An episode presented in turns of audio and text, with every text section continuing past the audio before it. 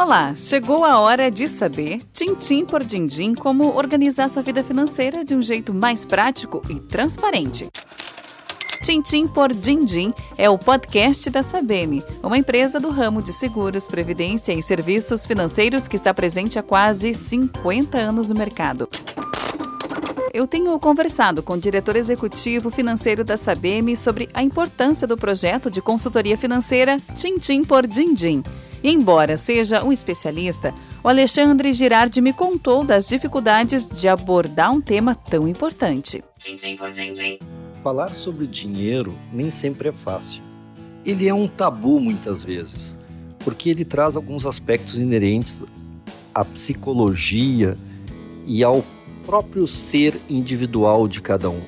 Veja que se eu não tenho dinheiro, se está me faltando dinheiro, ou se eu não tenho uma adequada organização financeira, um bom planejamento financeiro, isso muitas vezes pode trazer um falso conceito de que eu sou incompetente, que eu não estou conseguindo fazer frente às minhas despesas. Enfim, ele traz algumas sensações de incompetência.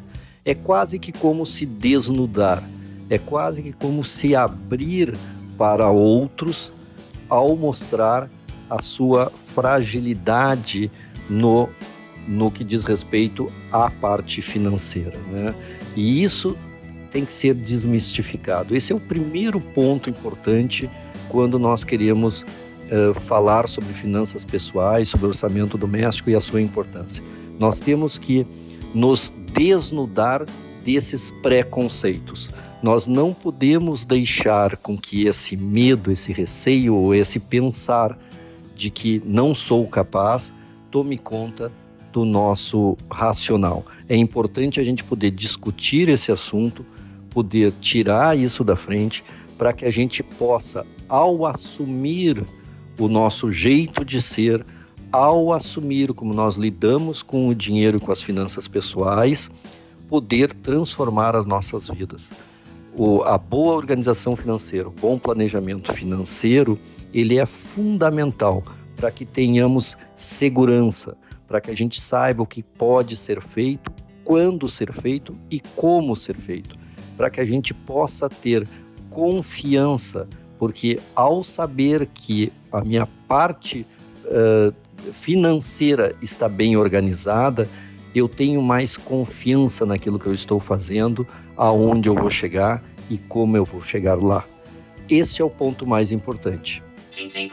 Eu gosto de marcar palavras e expressões importantes. Desnudar, não ter medo, jamais duvidar de si mesmo, mas partindo para a prática. Quem está no vermelho, com dívidas atrasadas e sem previsão de quando conseguirá colocar tudo em ordem, por onde começa? Aqueles que ainda estão no negativo, no vermelho, a orientação é vamos começar logo, o quanto antes, a fazer a organização devida. Não temos como nos organizar financeiramente se o se o nosso saldo continuar a ser negativo e pior do que isso, se ele continuar aumentando esse negativo. Como é que a gente faz isso então? Como é que a gente consegue fazer essa sair do, do vermelho, sair do negativo? Primeiro é a dita organização financeira. A gente, a gente tem que saber exatamente o que está acontecendo. A gente tem que saber o porquê que está negativo.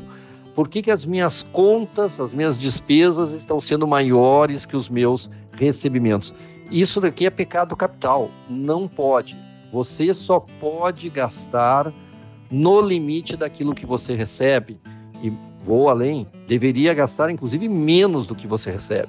Bom, existe condições de aumentar os ganhos, existe condição de incrementar a renda, então temos que fazer, temos que buscar essa alternativa. Se isso não existe, eu tenho que olhar para as minhas despesas e cortar. Cortar eu tenho que reduzi-las ao nível dos recebimentos no limite. Eu não posso gastar mais do que eu recebo. Esta é a regra número um.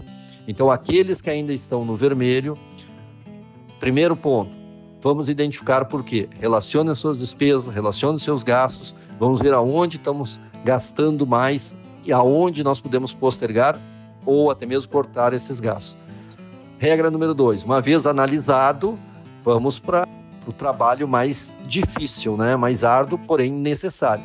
É, vamos cortar custo. Cortar custos, não tem jeito. Antes de eu encerrar esse episódio do Tintim por Dindim, deixa eu te dar uma dica. Essa semana eu peguei minha agenda para marcar os feriados desse ano. Assim, posso me programar com antecedência para aproveitar melhor os dias livres. Se der para viajar, melhor.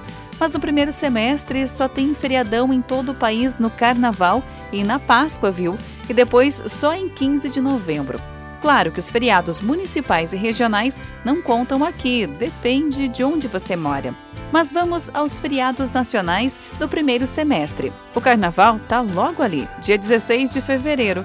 Em março, não tem feriado nacional. A Sexta-feira Santa cai no dia 2 de abril. Dia 21 de abril, feriado de Tiradentes, cai numa quarta-feira, bem no meio da semana.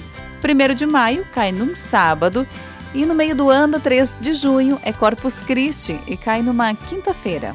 Anotou tudinho? Com estas dicas, o Tintim por Dindim, o podcast da Sabeme, se despede por hoje. Siga a gente no Instagram, arroba Sabeme Brasil.